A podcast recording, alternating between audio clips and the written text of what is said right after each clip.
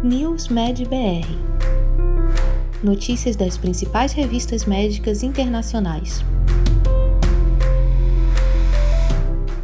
Olá, este é o NewsMed BR, um resumo semanal das publicações médicas das principais revistas internacionais, para você se manter atualizado em poucos minutos. Exercício pode afetar a imunidade para reduzir o risco de câncer. Células T citotóxicas medeiam reduções no crescimento tumoral induzidos por exercício. Malhar pode aumentar a capacidade do sistema imunológico de atingir e erradicar as células cancerosas, sugere um estudo em ratos. Dados do estudo publicado pela eLife demonstram que as células T CD8+, são metabolicamente alteradas pelo exercício de uma maneira que atua para melhorar sua eficácia antitumoral. Médicos que expressam empatia têm influência positiva na lembrança de informações por parte do paciente.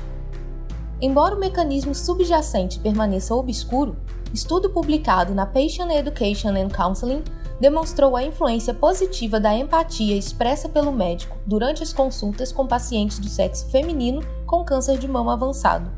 A empatia expressa pelo médico aumentou significativamente a memória total de informações dos pacientes e a memória dos objetivos do tratamento e efeitos positivos. Spray magnético transforma objetos em mini-robôs que podem entregar medicamentos.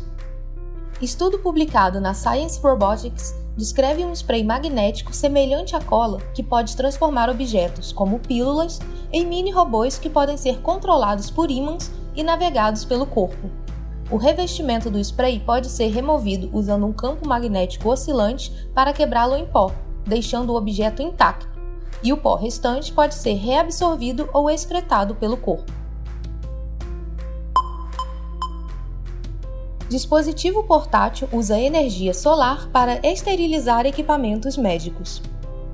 Em estudo publicado na revista Joule, pesquisadores do MIT desenvolveram um dispositivo portátil movido a energia solar que pode gerar vapor de alta pressão suficiente para esterilizar instrumentos médicos em áreas com recursos limitados. O dispositivo foi construído principalmente a partir de componentes prontos para uso de baixo custo e é capaz de fornecer vapor saturado e pressurizado para conduzir os ciclos de esterilização, mesmo sob nebulosidade e tempo parcialmente nublado.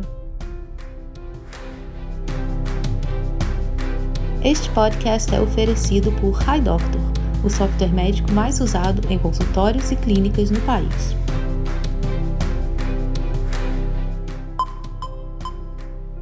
Estudo de mais de 60 mil casos de Covid-19 encontrou associações bidirecionais entre Covid-19 e transtorno psiquiátrico. As consequências adversas da Covid-19 para a saúde mental, incluindo ansiedade e depressão, foram amplamente previstas, mas ainda não foram medidas com precisão. Agora, em novo estudo publicado no The Lancet Psychiatry, pesquisadores descobriram que sobreviventes da Covid-19 parecem estar em risco aumentado de sequelas psiquiátricas, e um diagnóstico psiquiátrico pode ser um fator de risco independente para a Covid-19. A incidência de qualquer diagnóstico psiquiátrico nos 14 a 90 dias após o diagnóstico de Covid-19 foi de 18,1%, incluindo 5,8% que foram um primeiro diagnóstico.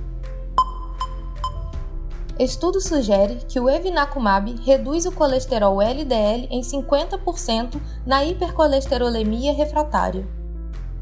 Pacientes com hipercolesterolemia refratária apresentam um risco aumentado de aterosclerose. Agora, resultados de estudo publicado no The New England Journal of Medicine sugerem que os pacientes com hipercolesterolemia refratária recebendo evinacumab, tanto em doses intravenosas quanto subcutâneas, reduziram significativamente o colesterol LDL em mais de 50% em comparação com a terapia com placebo, e que o evinacumab é geralmente bem tolerado entre os participantes do estudo. Ablação como tratamento de primeira linha para fibrilação atrial se mostrou mais eficaz do que medicamentos antiarrítmicos.